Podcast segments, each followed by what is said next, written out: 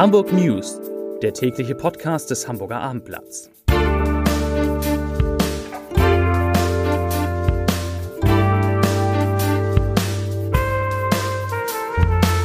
Herzlich willkommen. Mein Name ist Lars Heider und ich weiß in dem heutigen Podcast gar nicht so recht, wo ich anfangen soll. So viel gibt es zu erzählen und vermelden. Ich beginne mal wie immer mit drei Nachrichten in aller Kürze, die sich, es tut mir leid, mehr oder weniger alle mit Corona beschäftigen. Und überhaupt ist natürlich auch dieser Podcast wieder ein großes Corona-Update für Hamburg. Also, Nachricht Nummer eins: Hapag-Lloyd holt alle seine Kreuzfahrtschiffe infolge der Corona-Krise nach Hamburg, also zum Beispiel die Europa 1 und die Europa 2. Nur die Bremen bleibt in Neuseeland. Nachricht Nummer zwei: Die Zahl der Hartz-IV-Empfänger in Hamburg ist auch wegen der Corona-Krise auf 93.000 Menschen gestiegen, darunter im Moment sehr, sehr viele Selbstständige. Und Nachricht Nummer drei, eine gute Nachricht. Anne-Sophie Mutter, die begnadete Geigerin, will auch oder trotz der Corona-Krise nach Hamburg kommen. Anne-Sophie Mutter war ja selber an Corona erkrankt und äh, sie plant Ende des Jahres ein Konzert in Hamburg und notfalls heißt es, müsste das, wie das neulich in Japan war, eben mit Maske passieren. Wahrscheinlich für das Publikum und nicht für Frau Mutter. Ja, so sieht's aus. Das waren die Nachrichten aller Kürze. Nun kommen wir zu dem, was die großen Themen an diesem Tag in Sachen Corona sind. Und da ist eins ein ganz interessantes, wie ich finde, denn wochenlang haben ja Experten und Politiker befürchtet, dass Hamburg in der Corona-Krise an die Grenzen seiner medizinischen Möglichkeiten geraten könnte. Das ist zum Glück nicht eingetroffen. Seit nunmehr genau einer Woche ist die Zahl der Patienten, die in Krankenhäusern behandelt werden müssen, ähm, stabil. Aber es gibt ein anderes, es gibt ein anderes Problem, das erstmal ganz äh, komisch klingt, denn die Auslastung der Krankenhäuser insgesamt liegt nur noch bei 50 bis 60 Prozent. Soll heißen, in einer der größten medizinischen Krisen seit langem ist in Hamburg fast jedes zweite Krankenhausbett frei. Ärzte und Pfleger sind gezwungen, Überstunden abzubummeln oder andere Dinge zu tun und selbst an den sonst hoffnungslos überlaufenden Notaufnahmen ist viel, viel weniger los als sonst. Die Asklepios-Kliniken vermelden einen Rückgang der Notfälle um 30 Prozent und machen sich natürlich große Sorgen. Denn, Zitat, die anderen Krankheiten machen ja wegen Corona keine Pause und deshalb werden die Menschen nahezu aufgefordert, sich bitte auch in diesen Zeiten an ihre Ärzte und an ihre Krankenhäuser zu wenden, wenn es ihnen nicht gut geht. Wo wir gerade bei den Zahlen sind, und das sind tolle Zahlen, erfreuliche Zahlen, sagen wir es mal so, der Verlauf der Corona-Epidemie ist in Hamburg weiter sehr, sehr, wie soll ich sagen, stagniert nahezu. Der Senat hat die sehr niedrigen Zahlen der Osterfeiertage bestätigt. Wir erinnern uns, da waren ja die Zahl der neuen Fälle pro Tag teilweise unter 40 gefallen. Auch heute sind nur 83 neue Fälle dazugekommen. Und die Zahl der Genesenen liegt jetzt mit rund 2200 deutlich über jener der aktuellen Erkrankten. Das sind nämlich 1800 und in den Krankenhäusern steigt zum Glück nur die Zahl der Beatmungsplätze, nicht aber die der Patienten. Ich habe eben schon drüber gesprochen. Ja, das vielleicht soweit zu den Zahlen. Ähm, und diese Zahlen sprechen ja wirklich dafür, dass wir langsam versuchen können, wieder etwas Normalität in unseren Alltag zurückzubringen.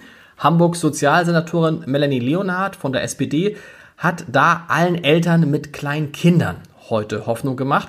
Sie hat nämlich gesagt, dass sie sich tatsächlich eine schrittweise Öffnung der Kitas vorstellen könne. Das ist ja das, worauf viele Eltern im Moment besonders warten.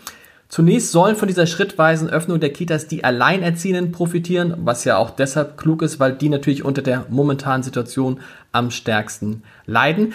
Für die Kinder von Alleinerziehenden könnten die Kitas schon in der nächsten Wochenende geöffnet werden.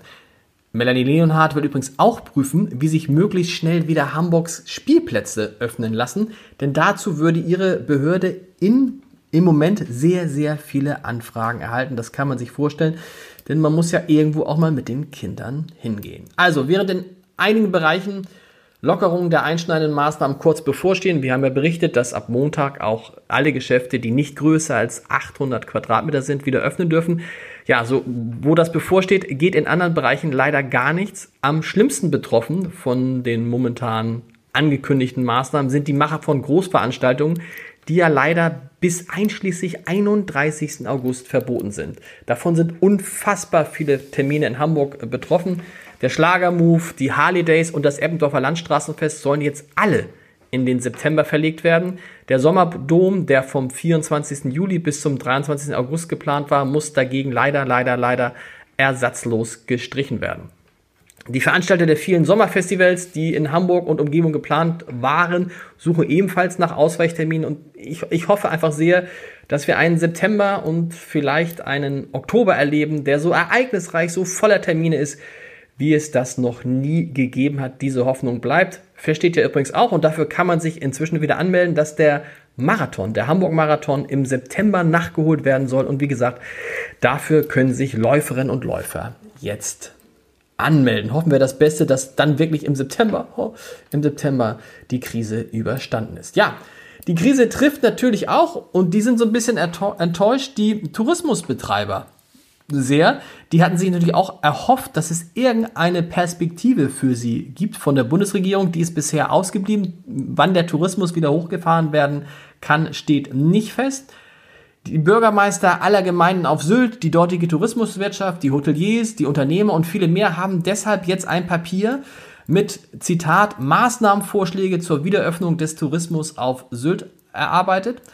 Und, das ist das Interessante für alle Hamburger, sie halten es darin nicht mehr für vertretbar, dem Besitzer von Ferienhäusern den Zutritt zur Insel zu verwehren. Und auch sonst heißt es, könnten Teile des Tourismus den Betrieb unter bestimmten Bedingungen bald wieder aufnehmen. Ja, zum Thema Zweitwohnungsbesitzer haben die Sylter tatsächlich eine eindeutige Meinung.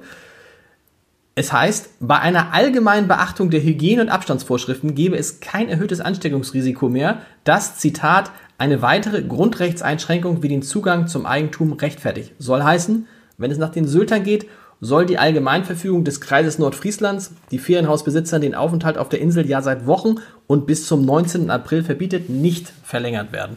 Ich habe natürlich heute mal nachgefragt, wie man denn im Kreis Nordfriesland das sieht, ob tatsächlich Ferienhausbesitzer ab kommenden Montag dann ja wieder in ihre Häuser zurückkehren können. Das kann man da noch nicht sagen. Die Entscheidung soll wohl morgen getroffen werden und dann Freitag oder Sonnabend, also morgen oder Sonnabend tatsächlich auch bekannt gegeben werden. Was interessant ist, ist, dass der Kreis Nordfriesland, der mit am strengsten äh, war, was die Regeln der Nutzung von Ferienhäusern äh, in Deutschland betrifft, dass der Kreis Nordfriesland tatsächlich kaum Fälle hat. Aktuell gibt es in Nordfriesland 67 bestätigte Fälle von äh, Corona-Infektionen bei 164.926 Einwohnern und 37 davon sind von der Krankheit schon wieder genesen. Drei liegen noch in einer Klinik. Die Lage in den Krankenhäusern sei relativ ruhig, sagt dazu ein Sprecher des Landkreises.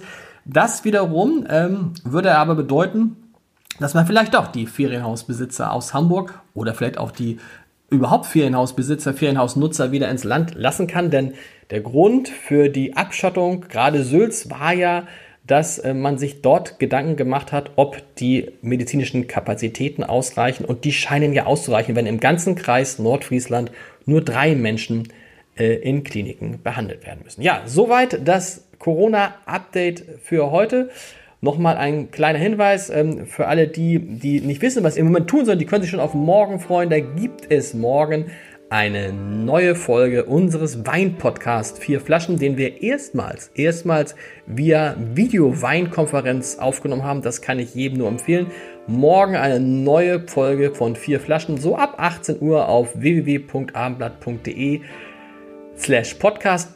Auf unserer Internetseite können Sie, könnt ihr natürlich auch rund um die Uhr alles erfahren, was man über Corona, über die Lockerungsmaßnahmen etc. wissen muss. Und morgen im Hamburger Abendblatt die große Analyse, was machen die Veranstalter von Großveranstaltungen jetzt? Werden sie verschoben? Wie trifft es die Veranstalter von Großveranstaltungen? Das alles morgen im Hamburger Abendblatt oder auf abendblatt.de.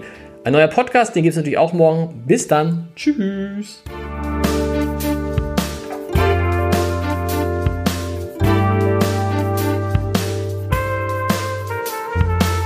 Weitere Podcasts vom Hamburger Abendblatt finden Sie auf abendblatt.de slash podcast.